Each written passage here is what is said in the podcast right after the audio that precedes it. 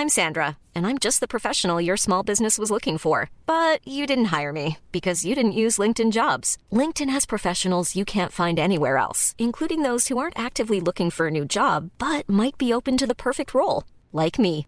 In a given month, over 70% of LinkedIn users don't visit other leading job sites. So if you're not looking on LinkedIn, you'll miss out on great candidates like Sandra. Start hiring professionals like a professional. Post your free job on linkedin.com/people today.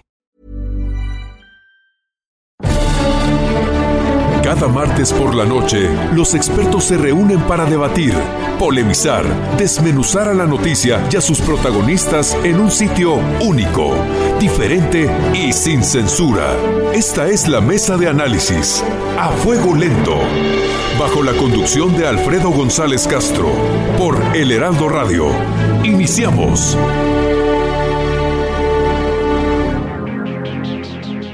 Muy buenas noches, gracias por sintonizarnos en esta emisión de la Mesa de Opinión a Fuego Lento. Soy Alfredo González Castro y este martes, como cada semana, presento a mi colega y amigo Isaías Robles. ¿Qué tal Alfredo? Muy buenas noches, buenas noches a todo nuestro público. Una docena de senadores y 64 diputados federales se han contagiado del nuevo coronavirus, además de unos 660 trabajadores administrativos y de intendencia. Dos legisladores, por desgracia, han perdido la vida. Se trata de Miguel Acundo González, diputado federal del PES el pasado 15 de septiembre, y el senador morenista Joel Molina Ramírez apenas el sábado pasado. Este es un recuento, Alfredo Auditorio, de los estragos que ha causado la pandemia en el ámbito legislativo en voz de nuestro colega Jesús Espinosa. El fallecimiento del senador de Morena, Joel Molina Ramírez, ocurrido el fin de semana a causa de COVID-19, detonó la alerta en el Senado mexicano, en donde el presidente de la Junta de Coordinación Política, Ricardo Monreal, fue el primero en someterse a la prueba, pues los legisladores no podrán ingresar al salón de sesiones si no presentan un resultado negativo al SARS-CoV-2. A la fecha suman 660 casos de contagio de trabajadores y legisladores en ambas cámaras. Tan solo en la Cámara Alta y a pesar del presupuesto asignado para pruebas PCR de 2.691.000 pesos, son más de 160 los casos positivos, entre ellos 12 legisladores y la muerte del legislador Molina Ramírez, ocurrida a cuatro días de asistir a la sesión de más de 12 horas en la antigua sede del Senado. En entrevista para las noticias con Javier Alatorre, el vicecoordinador del PRI en el Senado, Manuel Añorbe, acusó de irresponsable la autorización del subsecretario de Salud Hugo López Gatel de sesionar en un recinto no apto solo para finiquitar el tema de fideicomisos. Pero además López Gatel es el que autoriza para que se pueda sesionar, según él, sin ningún problema, cuando ni siquiera era congruente con el semáforo que estamos viviendo en la Ciudad de México. Para que veas cómo la ciencia, para que veas cómo eh, la política rebasa a la salud. Le hablaron a López Gatel, eh, la 4T, quien haya sido, y le dijo, oye, necesitamos sacar la extinción de los fideicomisos, es una instrucción del gobierno federal, urge y a morir, y por favor, autorízalo. Y las incongruencias de López Gatel provocaron un foco de infección en el Senado de la República. Por su parte, el presidente de la mesa directiva del Senado, Eduardo Ramírez, en entrevista con Sergio Sarmiento y Lupita Juárez para El Heraldo Radio, lamentó el fallecimiento del senador Molina y detalló que las pruebas rápidas estuvieron presentes en la sede de Chicoténcatl. El senador Molina dijo haber estado presente y al igual que dos senadores más, quienes ahora se encuentran en cuarentena, no presentaban ningún síntoma donde las sesiones en el Senado serán a partir de ahora menos de cuatro horas. Eh, quienes acudan al recinto será obligatorio, ya no será opcional la medida de, del examen y esto nos va a dar la oportunidad de continuar con nuestras actividades legislativas Eduardo Ramírez aseguró que aún quedan muchos pendientes en la agenda legislativa como la miscelánea fiscal, la ley de derechos y ley de ingresos, así como las medidas del Congreso Digital, por lo que emitió un aviso que cita a los legisladores a sesión ordinaria este miércoles 28 de octubre a las 11 de la mañana. Para hablar de este tema se encuentra en la línea telefónica la presidenta de la mesa directiva de la Cámara de Diputados, la diputada Dulce María Sauri. Diputada, muy buenas noches, gracias por aceptar nuestra invitación. Buenas noches, Alfredo. Buenas noches, Isaías. Muchas gracias, como siempre, diputada. ¿Cuáles son las cifras más recientes eh, que, que, se tienen de contagios y muertes de legisladores y personal allá en el Palacio Legislativo de San Lázaro por COVID-19, diputada? Eh, las cifras de decesos son justamente las que hace un momento señalaba. eh, sí. eh, son dos legisladores, un diputado, Miguel Acundo González, y un senador, el senador Molina. Eh, sin embargo, los números de contagios no, son aproximados, porque hay algunos diputados, diputadas que no reportan el haber sido contagiados, sino que se recluyen en sus, en sus casas hasta que logran salir adelante a la enfermedad. Sin embargo, eh, trabajadores y empleados de la Cámara de Diputados, especialmente aquellos que están asistiendo en el trabajo legislativo de este periodo, también han registrado un número de contagios significativo. La Cámara de Diputados, desde que se planteó el primer periodo de sesiones extraordinario, el 28 de junio, tomó la determinación de realizar pruebas COVID para todos aquellos, tanto legisladores como trabajadores y empleados, que tuvieran que asistir a las instalaciones de la Cámara de Diputados.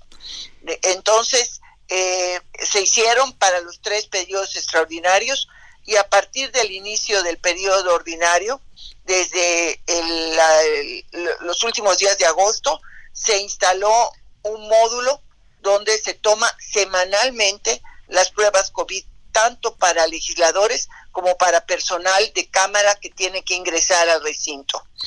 Eh, Entonces, eh, esto de alguna manera ha logrado una detección vamos a decir, oportuna de aquellos que han sido contagiados y que se han podido atender eh, eh, adecuadamente. Sin embargo, eh, las medidas, vamos a decir, de, de seguridad sanitaria también se han visto reflejadas en las decisiones que ha tomado la Cámara de Diputados. Quiero recordar que el primero de septiembre, justo después de la sesión solemne del Congreso de la Unión, que marca el inicio del primer periodo de sesiones ordinario del tercer año legislativo, em, tuvimos nuestra primera sesión ordinaria con un propósito único, aprobar un reglamento para la contingencia sanitaria. Así como tenemos un reglamento que nos rige para nuestras actividades, por llamarla de alguna manera, en un periodo normal, se construyó durante el mes de agosto un acuerdo de los ocho grupos parlamentarios para establecer reglas de la contingencia. Y uno de los de las resoluciones más importantes fue justamente la creación de una aplicación que permitiera pasar lista y votar en forma remota. Es decir, que una parte, la parte más grande de las y los diputados no tuviera que estar presente en el salón de sesiones para poder participar de los trabajos de la Cámara. Eh, se definió que solamente estuviesen en el Pleno 129 diputadas y diputados, porque este número permite en el salón de plenos guardar la distancia necesaria, la sana distancia, y al mismo tiempo realizar los trabajos de eh, el debate, de la, el análisis y discusión de los distintos asuntos que se ponen a consideración de la Cámara de Diputados. Eh, sin embargo, vale la pena señalar que hemos tenido éxito, ya llevamos, esta va a ser la, el día de, de hoy, fue la tercera sesión en que el pase de lista se hace mediante la aplicación ¿eh? y mañana, miércoles por primera vez en toda la historia legislativa del Congreso mexicano, la Cámara de Diputados va a tener una sesión semipresencial que consiste ya no solo en pasar lista con el dispositivo, sino en los asuntos que se pongan a consideración del Pleno para votar el día de mañana, la votación se va a hacer de forma remota. Eh, diputada Dulce María, eh, quisiera hacer algunas preguntas. Por ejemplo, a ver si tiene por ahí la cifra de cuántas pruebas en total se han hecho en el Palacio Legislativo de San Lázaro y esto al final de cuentas también implica una inversión de, recursos. ¿Cuánto ha invertido el Palacio Legislativo en la, en la aplicación de estas pruebas? A ver, eh, al martes de la semana pasada, porque los módulos se abren sábado en la mañana y se cierran el martes a las 7 de la noche, había habido un total de 10.262 pruebas. Este, eh, de estas pruebas hay una parte que se realizó justo durante este periodo de, este, eh, de extraordinario, que fueron tres periodos extraordinarios que se realizaron entre julio y agosto. Sí. Eh, esa primera parte de las pruebas, ahorita no tengo la precisión de la cifra, pero eran alrededor de cuatro mil pruebas, se hicieron eh, concertando un precio por cada una de ellas de 1.300 pesos. Sin embargo, a partir del primero de septiembre, en el periodo ordinario, se logró un mejor precio, 950 pesos por cada eh, prueba que se ha impartido. Eh, y esto hace un aproximado de, de 10 millones, casi 11 millones de pesos. le puedo dar las cifras exactas, en este momento no las tengo enfrente, no se preocupe, pero son los aproximados. ¿De dónde sale el recurso? Eh, hasta el momento hemos logrado que salga de ahorros que ha habido en otras partidas justamente por la suspensión de actividades que se dio desde el 19 de marzo. O sea, hay una serie de eh, reducción de gastos en servicios generales que van desde electricidad, agua, papelería, etcétera. Es decir, todo aquello que normalmente requiere la Cámara de Diputados para funcionar al 100% y que primero en la suspensión de actividades, luego vino el receso legislativo, pues ha habido un ahorro importante. Así es. De eso también en este momento el personal sindicalizado de la Cámara de Diputados eh, permanece todavía sin retornar a sus actividades porque no hay condiciones sanitarias que permitan asegurar su retorno seguro. Entonces estamos eh, eh, también con eh, personal de apoyo para el trabajo legislativo reducido del número ¿Qué capacidad de gente tienen en, la Cámara, diputada? ¿Qué capacidad? ¿Están al 30, al 20% de, en general? Bueno, digamos que 500 diputados y diputados pero digamos en términos de apoyo, eh, posiblemente sea el 30% el que en este momento está entrando a la Cámara. Diputado. Porque vale la pena subrayar que todo el personal de apoyo, todo, eh, entra con su prueba COVID negativa. y en, los, en las entradas puede resguardo solicitárselos. Déjeme, Desde luego esto no abarca a diputadas y diputados. Déjeme preguntarle otra cosa nada más, diputada. las diputadas y los diputados tienen, eh, vamos a decir, todas las facilidades para hacerse las pruebas. Sin embargo, si alguno decide no hacérselas, no hay manera de, vamos a decir, de obligarlos a que se la hagan. ¿no? Eh, diputada, déjeme eh, preguntarle solamente una cosa ya para ir cerrando. Eh, al principio, cuando se estableció esta política de la aplicación e incluso se le otorgaron nuevos celulares a los, a los legisladores, había como cierta resistencia. Mi primera pregunta es, ¿están cubiertos los 500 diputados, bueno, los diputados, la totalidad de los diputados con esta aplicación, este celular? Y también me interesa saber cuánto invirtió el Palacio Legislativo de San Lázaro en estos dispositivos. A ver, la primera respuesta, este, prácticamente todos los diputados y las diputadas han recogido su celular. Al día de hoy solamente restan dos diputados de hacerlo y eh, han bajado la aplicación tanto para votar como para eh, eh, poder registrar asistencia. Todavía tenemos un grupo de diputadas y diputados que no han bajado la aplicación Zoom, la aplicación Zoom que es la que les permite interactuar durante las sesiones remotas. Eh, es, son alrededor de 100 que yo espero que en el transcurso del día de hoy, no tengo el reporte final eh, todavía, pero que haya avanzado en forma significativa, sabiendo los diputados que la sesión del miércoles ya va a ser semipresencial. Claro. En cuanto al costo, el, eh, valor, el precio aproximado del celular fue de alrededor menos de cinco, alrededor de cinco mil pesos. Pero se lo estoy cerrando. Sí. Eh, este, la aplicación fue desarrollada totalmente por la Dirección General de Tecnologías de la Información de la Cámara de Diputados. Así que el costo realmente de la aplicación fue el pago de las licencias para utilizar la licencia Zoom y la de reconocimiento facial. Y el, el, precio, vamos a decir, de los celulares, dado que son eh, eh, pues herramientas de trabajo legislativo, Así es. los legisladores van a acreditar el, el pago mediante el apoyo que tienen para su se llama la partida este, de asistencia legislativa en dos partes. Ok, no, no, hubo un gasto adicional. Eh, eh, no es un gasto, vamos a decir, adicional más que lo que acabo de señalar de las licencias. Okay. Porque todo lo demás lo desarrolló la Dirección General de Tecnologías de la Información de la Cámara de Diputados. Eh, diputada Dulce María Sauri, presidenta de la mesa directiva de la Cámara de Diputados, muchísimas gracias por estar con nosotros y conversar con el público del Heraldo Radio. Y mañana seremos testigos de esta sesión histórica. Por primera vez, usted lo comenta, es la primera vez que el Congreso mexicano va a tener una sesión semipresencial. Muchas gracias por lo pronto. Hasta luego y muy buenas noches. Muchas gracias, diputada. Gracias. Continuamos. Ya lo comentábamos que lamentablemente el sábado falleció a consecuencia de COVID-19 el senador morenista Joel Molina Ramírez.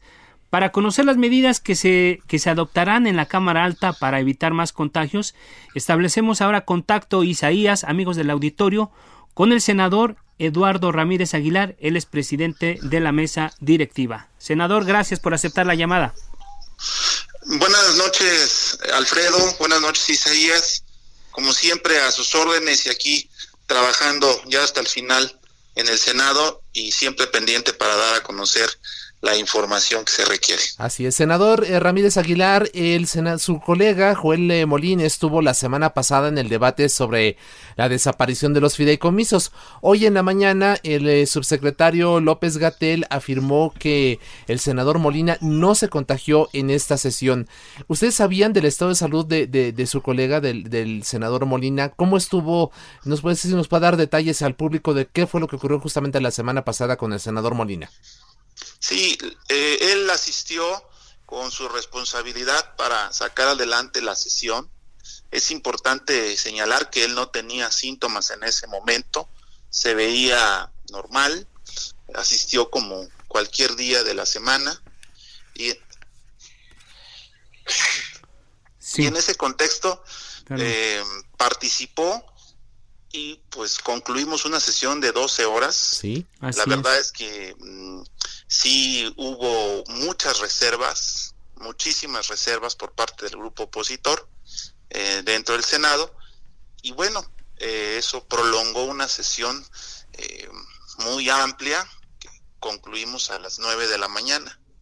En ese momento el senador Joel se presentaba bien, seguramente ya traía el, el, COVID, pero pues entendemos que tarda para desarrollarse. No es que llegó al Senado y ahí se contagió. Eh, él no presentaba síntomas, fue en el día viernes que se sintió mal y el día sábado tuvimos conocimiento muy temprano para poderlo hospitalizar. Sin embargo, pues le alcanzó eh, la muerte y, lo, lamentamos muchísimo pero él estaba prácticamente bien, no, no tenía síntomas.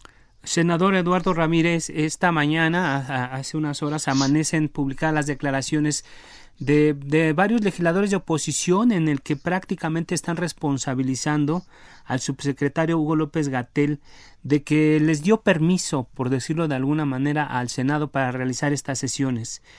Eh, ¿ustedes, ¿Ustedes tenían previsto cancelar o había la posibilidad de cancelar o aplazar este, esta discusión? Y si fue determinante lo que les comentó o lo que les dijo el subsecretario López Gatel. No hay por qué responsabilizar a nadie. Somos personas adultas, todos sabemos cómo actuamos y la responsabilidad que tenemos ante el país como senadores. En, bajo ese esquema, pues también sería un poco irracional expresar que cambiamos la sede, porque los senadores opositores eh, fomentaron la llegada de grupos que estaban en contra de la extinción de fideicomisos. Entonces, no sé, si entramos en ese debate de repartir culpas, yo creo que ellos tendrían la mayor eh, culpa eh, porque se cambió de sede. No se trata de eso, se trata de ser objetivos sin mezquindad política. El señor estaba un poco este, delicado quizá ya en los, últimos días de la semana pasada y pues se desarrolló en una muerte que todos lamentamos, pero pues no se trata de responsabilizar tampoco al subsecretario, sí nos dio un dictamen, sí nos dio la posibilidad de, sesionar. Además quiero expresar que el recinto de Jicot que el Senado donde estamos sesionando, porque este tiene ventanas que dan prácticamente a la calle. Así es. Se da, eh, tiene mucho mayor ventilación. Yo no expresaría un tema de, responsabilidad, más bien es la responsabilidad de cada uno de asumirla con, con el trabajo que tenemos y que representamos. Y de hoy en adelante, pues nuestras decisiones ya van a ser más eh, contundentes. Eh, la prueba COVID-19 es obligatorio para todos los senadores, Así es. obligatorio para los asesores que son muy reducidos. Sí. Quien esté con una eh, prueba positiva, pues no podrá ingresar ni al pleno ni al edificio. Perdón, senador, te estamos perdiendo. Sí, eh, eh, quienes tengan una, un resultado positivo no podrán entrar ni al Senado ni al Pleno. Es una disposición que se ha tomado junto con la Junta de Coordinación Política y la mesa directiva. ¿Qué, medidas adicionales, senador, se adoptarán para evitar más contagios allá en, en, el Senado de la República? Además de lo que ya nos comentó, quien no tenga una prueba con carácter negativo de, del contagio, pues no podrá ingresar. ¿Qué otras medidas se van a adoptar? Bueno, hemos adoptado el que no existan más de 50 legisladores o personas dentro del pleno. Del pleno. Eh, estamos tratando de sesionar solamente las cuatro horas que, nos, otorga la ley como mínimo, pues para cuidar y sacar eh, los trabajos legislativos. tenemos a un 30% de trabajadores el Senado de la República en los días de sesiones y los días que no hay sesiones, eh, el, acceso había sido muy formal, normal, eh, tomando temperaturas, el gel antibacterial. Hoy se toman medidas más drásticas. Mm, si no hay eh, por qué estar en las oficinas, pues no, no habrán audiencias, eh, no habrán foros, no habrán, salvo las comisiones que tengan que sesionar, serán las que se van a permitir. Esta, esta mañana hablábamos, eh, bueno, hace más, bien, este, hablábamos con la diputada Dulce María Sauri sobre los, las medidas que ellos van a tomar y hablan de una, de una cuestión de un trabajo legislativo híbrido que sea presencial y a distancia. Incluso ah, este miércoles se inaugura una sesión histórica porque va a ser de este, en este esquema. ¿Ustedes están pensando en algo parecido, senador? Nosotros estamos a favor de cumplir los requisitos legales. No tenemos una norma jurídica que establezca un procedimiento híbrido. Es un es un criterio político que están estableciendo en Cámara de Diputados. Eh, nosotros queremos cuidar el procedimiento porque si legislamos de manera virtual o en un sistema híbrido, eh, pudiéramos no tener el efecto jurídico y las legislaciones que emitamos corren el riesgo de ser impugnadas ante la Corte toda vez que no cumplen con el procedimiento. Aquí lo más importante es hacer una reforma legal, transitar hacia el esquema de Congreso Digital y en esa naturaleza poder tener los efectos jurídicos con validez que emita el Senado de la República y por supuesto la Cámara de Diputados. Esto significaría... Este es el tema que debemos discutir y será en los próximos días que, que vamos a tener un dictamen que nos permita votar digitalmente, asistir digitalmente y en aquellas eh, leyes o reformas constitucionales tendrá que ser presencial. Senador, esto significaría finalmente y de manera muy rápida que, por ejemplo, a partir de mañana, cuando ya el, la Cámara de Diputados sesione de esta forma, las leyes que se aprueben a partir de esta de este sistema híbrido podrán ser impugnadas ante la Corte, no tendrán validez legal. Definitivamente, porque el procedimiento legislativo aún no está reformado y tendríamos que hacer una pequeña reforma constitucional para efectos jurídicos. ¿Y ustedes cuándo tienen previsto que concluya este trámite, sobre todo ahí en el Senado de la República, senador Ramírez? Vamos a discutir mañana la miscelánea fiscal y la ley de marina mercante. La siguiente semana estaríamos en condiciones de llevar a cabo una votación en el Pleno, donde todos vamos a estar de acuerdo para emigrar al Congreso Digital y ya con una reforma de carácter constitucional o en su defecto de carácter de procedimiento. Bien, pues eh, senador Eduardo Ramírez, presidente de la mesa directiva de la Cámara Alta, como siempre agradecemos que nos haya tomado la, la llamada y si usted nos permite, pues vamos a dejar abierta la comunicación para este tema que es muy importante para todos los mexicanos. Gracias, senador. Por supuesto, buenas noches a todos. Muchas gracias al senador eh, Ramírez Aguilar. Hacemos una breve pausa. Alfredo, no le cambie, quédese con nosotros. Volvemos en unos minutos.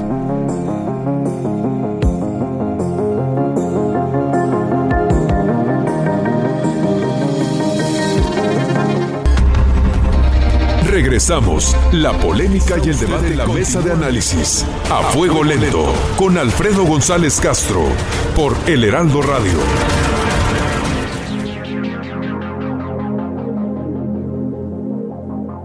Isaías, pues ya hablamos de un tema muy, muy interesante de lo que está ocurriendo allá en el Congreso. Y ahora, pues lo, de lo que nos toca conversar es del asunto que está pasando ya a nivel, a nivel general, lo que está sucediendo en el país.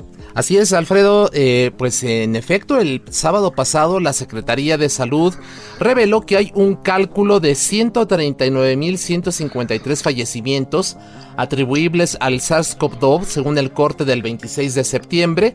Esta cifra representa 50.229 muertes adicionales a las que se tenían confirmadas hasta ese día.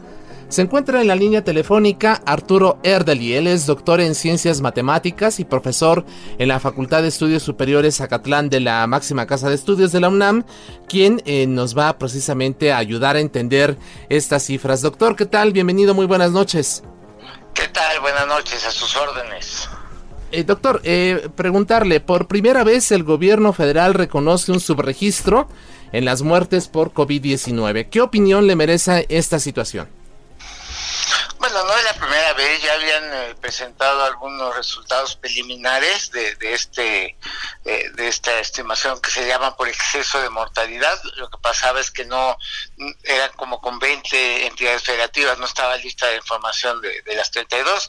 Digamos que esta es la primera vez que ya se presenta la información eh, con, con todos los, los, los estados de la República, ¿no? Y sí, es una estimación, es un ejercicio que ya había hecho desde hace tiempo en México el analista independiente Mario Romero Zavala, que lo hizo primero para Ciudad de México y luego para el resto del país. Pero bueno, realmente no hay ninguna sorpresa en estas cifras que ahora presentan, que básicamente es analizar, digamos, de, lo que se estimaba el año pasado en condiciones normales que teníamos de muertes eh, este año, este, pues cuántas hemos tenido en, exceso. Y efectivamente, como lo acabas de mencionar, pues reconocen eh, 139 mil eh, de exceso de mortalidad atribuible a COVID-19. Pero aquí es importante señalar que, que, hay un dato adicional que creo que merece analizarse a detalle. y esto es. Que también dieron el dato de que el exceso de mortalidad por todas las causas asciende a 193 mil casos, ¿no? Es decir, estamos hablando que de todas maneras habría que explicar cómo es que tenemos, eh, de acuerdo a estas cifras, prácticamente eh, 54 eh, mil eh, casos de exceso de mortalidad que no son atribuibles a COVID, pero que definitivamente son, son atípicas. Creo que es algo que, va a haber que analizar. doctor Erdeli, de acuerdo a su análisis, ¿usted coincide con estas cifras o, o son dos cifras?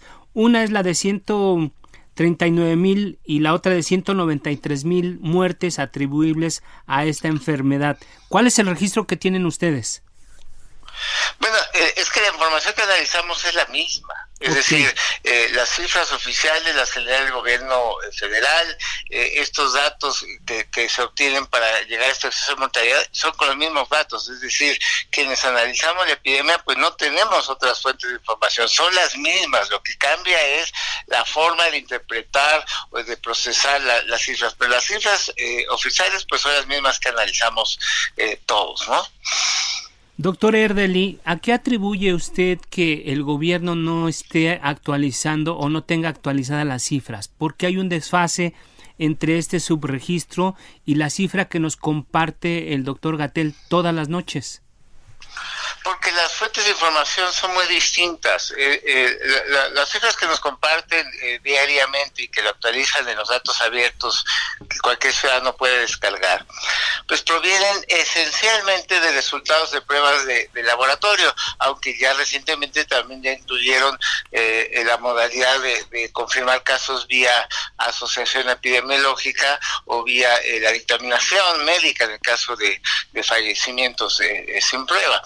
Pero básicamente es por eso. En cambio, este análisis de, exceso de mortalidad es mucho más lento y más tardado porque hay que recopilar información pues de, los registros civiles, ¿no? De la vía las actas de función y analizar una por una, este, cuál fue la causa de función y si es algo que es atribuible o no a, COVID. Por eso es que es un proceso muchísimo más lento y tarda más en que tengamos este tipo de actualizaciones. Eh, nosotros en el ámbito periodístico, doctor Erdely, siempre eh, ubicamos a la, la cifra de 100 mil fallecimientos en México como un como una referencia para describir el tamaño de esto que está ocurriendo en nuestro país.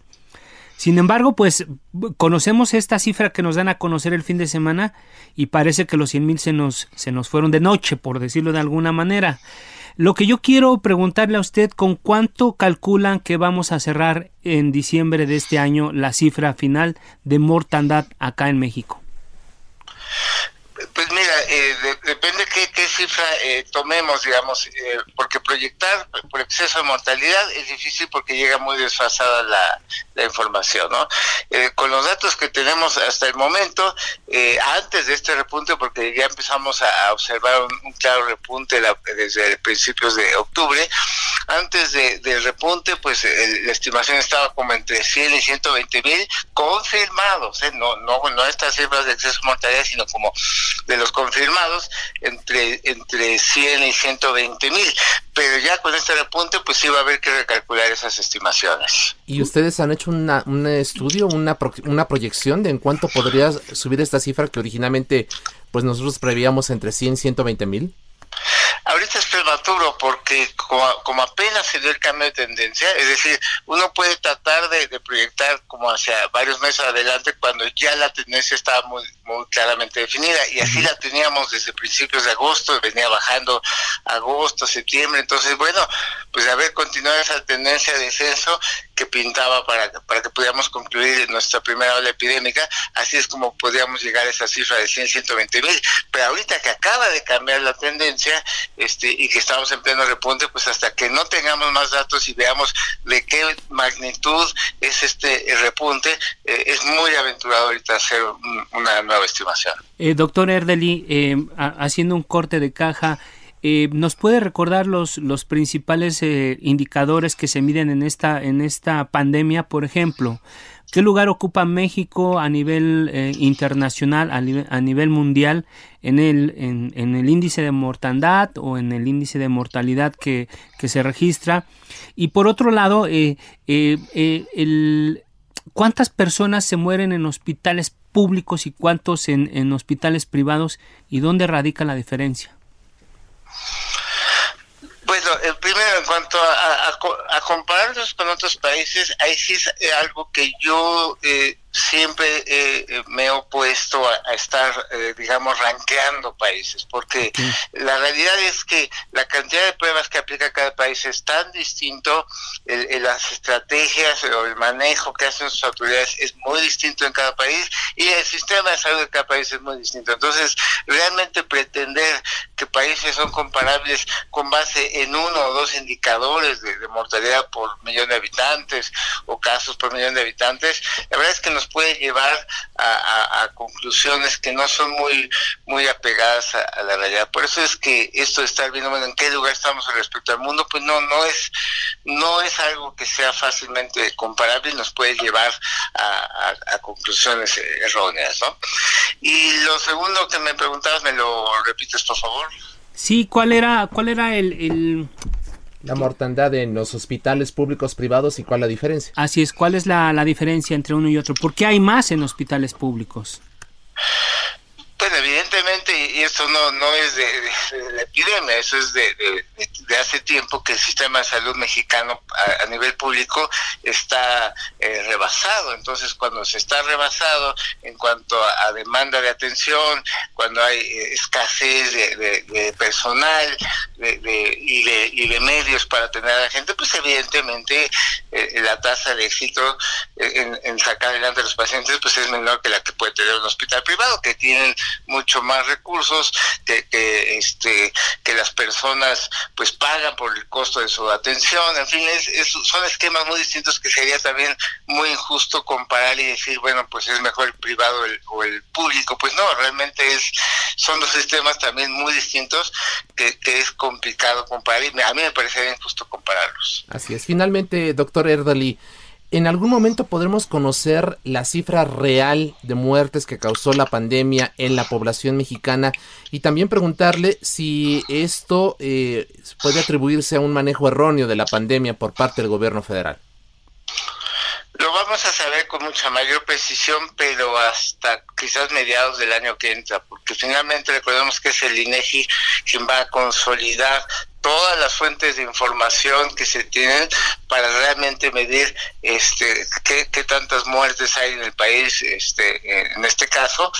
Y entonces yo creo que sí lo tenemos pero eh, digamos estas cifras que nos dan ahora son preliminares hasta mediados del año que entra así es. Y esta situación de estas eh, número estas cifras eh, atribuibles al manejo erróneo de la pandemia pues también creo que es, es muy difícil hablar de, cuál es el manejo correcto o erróneo, digamos. Eh, no hay la estrategia perfecta para cada país. Creo que las autoridades de cada país, eh, con base en la información que tienen y, y, la, y lo que opina el grupo de expertos en que se apoyan, pues van a tomar decisiones y, sería muy difícil saber si había mejores decisiones para este país, ¿no? Porque, insisto, las decisiones que se pueden tomar para otros países pudieran no funcionar aquí y, y viceversa. Entonces, pues realmente eh, es, es difícil eh, o decir o querer simplificarlo, decir fue correcta estrategia o fue errónea. Creo que en todos los casos hay aciertos y errores en las estrategias y bueno, ya los detalles técnicos pues, se podrán evaluar hasta que pase la emergencia de salud. Así es. Doctor Arturo Erdeli, profesor de la FES Acatlán, muchas gracias por atender nuestra convocatoria como siempre y si usted nos permite vamos a dejar abierta la comunicación porque este tema va a seguir dando de qué hablar. Muchas gracias, doctor. Sí, con mucho gusto. Buenas noches. Gracias, doctor. Vamos a otra cosa, Isaías, y volvemos. Bien, Isaías, amigos del auditorio, para continuar hablando del tema, hemos convocado al doctor Héctor Hernández Bringas, él es investigador del Centro Regional de Investigaciones Multidisciplinarias de la Universidad Nacional Autónoma de México.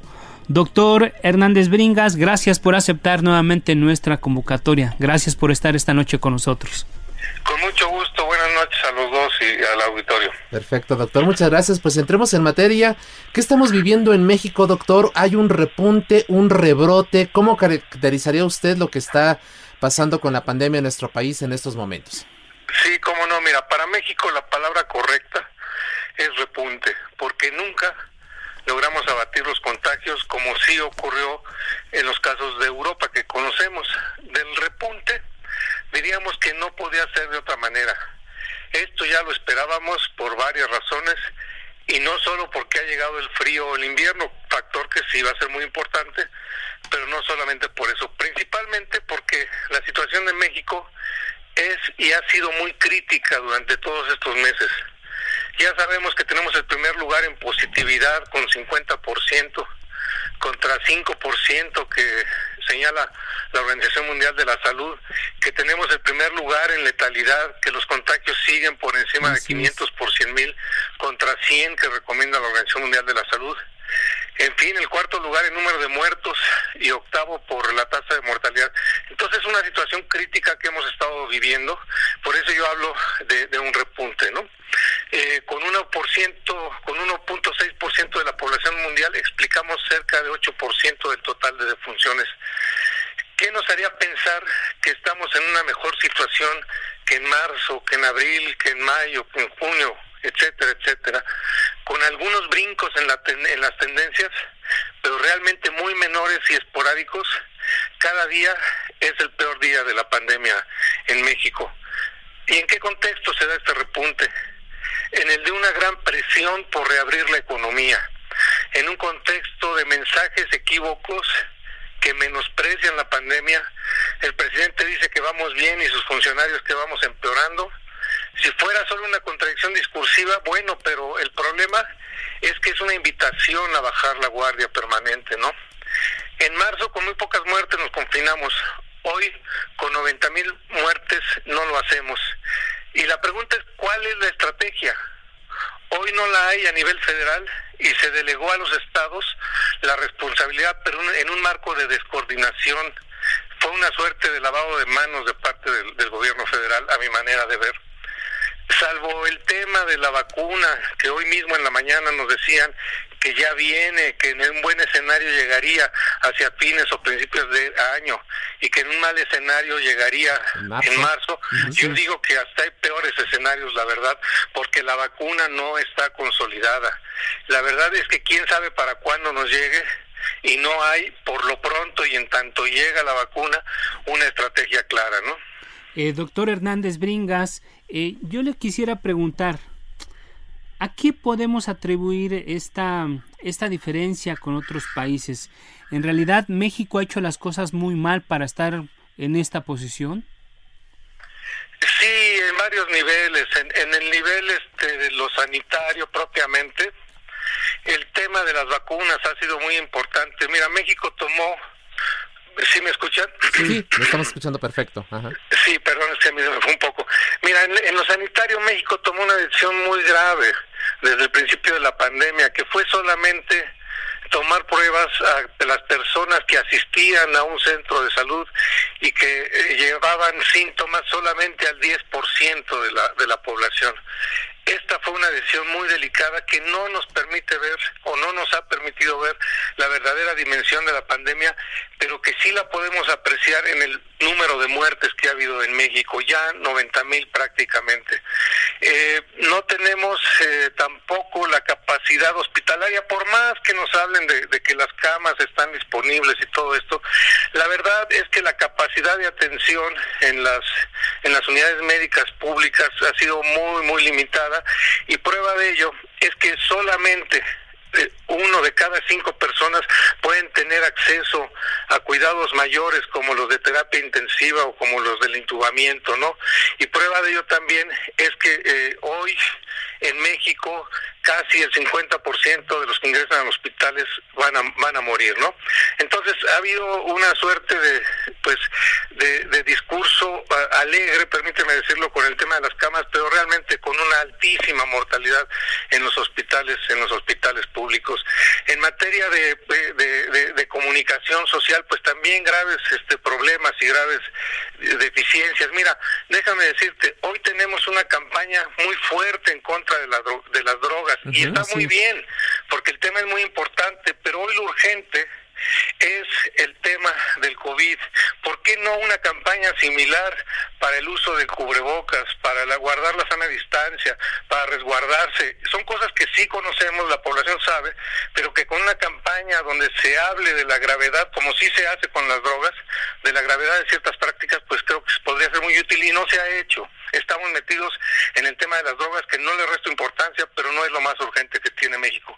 En fin, en materia económica, pues la ya conocemos falta de apoyos tanto a las micro y pequeñas empresas y a las familias para que realmente puedan este eh, confinarse en su en su casa y exponerse lo menos posible al espacio público que es donde se, se, contraen los contagios no entonces sí ha habido eh, eh, importantes omisiones o limitaciones en la en la política pública y hemos hecho mal muchas cosas no Oh, doctor eh, Hernández Bringas, usted hablaba de los 90 mil muertos, sin embargo el fin de semana nos hablaban de una cifra que rebasaba los 130 mil. En los cálculos que ustedes han hecho en la universidad, eh, ¿cómo creen que vamos a cerrar en diciembre próximo? Sobre todo porque ya estamos entrando a la época de la influenza estacional. Sí, mira, estamos entrando en un momento muy, muy delicado porque además, como te decía, de la influencia de la influenza estacional y, del, y del invierno que nos va a meter en mayores, en mayores problemas, tenemos también pues una población cansada ya de, de, resguardarse, ¿no? Y, que se está exponiendo este demasiado a los a los a los contagios, una presión muy fuerte de la, por parte de la economía, etcétera, etcétera. Entonces lo que nos espera sí es un escenario muy muy difícil. La autoridad sanitaria el fin de semana pasado pues nos habló de eh, un incremento, eh, digamos por por este de, casos sospechosos, un incremento de la mortalidad por casos sospechosos, ¿no? Digamos que a los muertos confirmados por COVID había que agregar un 80% más, ¿no? De acuerdo a lo que nos dijo la autoridad sanitaria, de manera que al 26 de septiembre, que es cuando se hizo este corte, ya no serían 78 mil muertes, sino multiplicado por 1.8 arrojaría 140 mil muertes. Hoy eh, estos cálculos, pues si bien son un avance en materia de ofrecer más información a la población sobre la gravedad de la pandemia, yo creo que se quedan cortos y aún siguen subestimando subestimando este eh, el impacto en materia de, mortalidad, ¿no? Ustedes en UNAM tendrían, doctor, perdón, una una una estimación ya más próxima a la realidad de lo que de lo que tenemos el número de contagios con otras fuentes de información oficiales, nosotros creemos que realmente el número de muertes que hay en México, que son 90 mil, tendría que multiplicarse por un factor de 2.8, lo que nos llevaría a un poco más de 250 mil muertes asociadas directamente por el por el COVID, ¿no? Entonces en este escenario estamos, estamos con la llegada de la pandemia, de la del, invierno, con la influenza, estamos sin tener claridad con el, con el tema de la vacuna, porque no la hay, eso es la realidad, no la hay, y estamos eh, eh, en una situación de falta de coordinación por parte de las autoridades en los distintos niveles de, gobierno. Así es. Doctor, ¿ustedes sí prevén que que en estos meses México tendrá una saturación en los hospitales, sobre todo por ya lo estamos viendo en varias entidades federativas, como ustedes mejor que yo lo saben.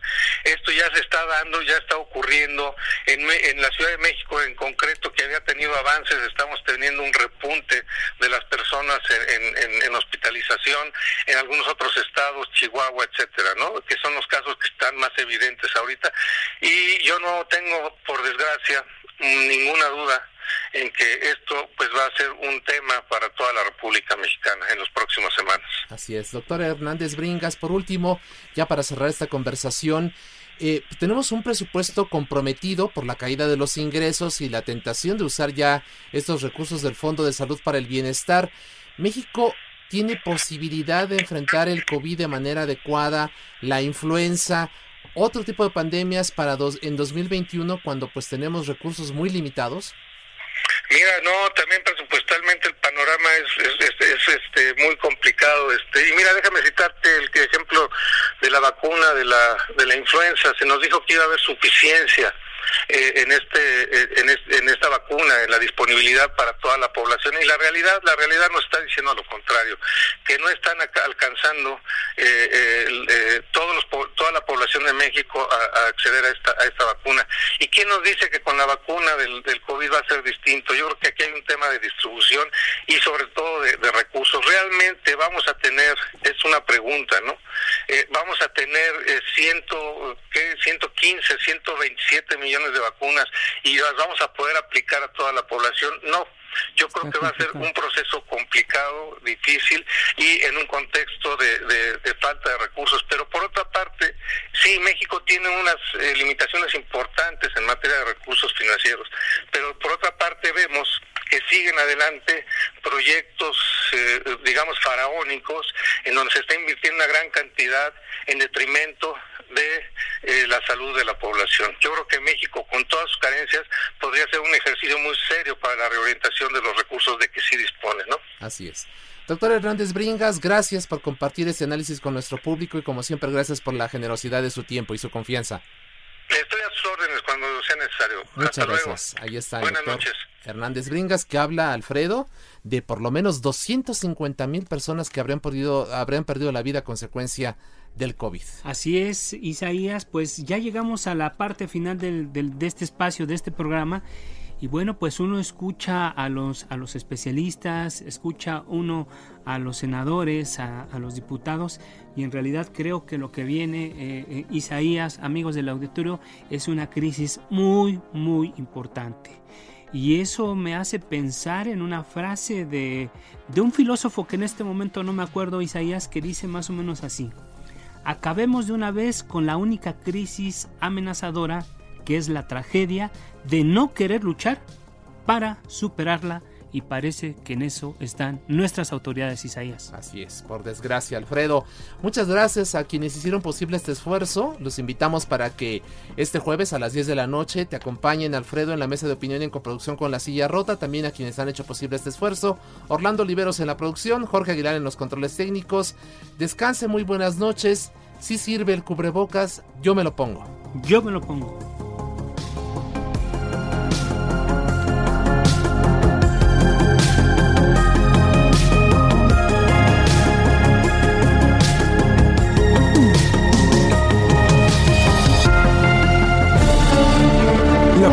Por hoy ha terminado. Le esperamos el próximo martes en la mesa de análisis. A fuego lento, lento.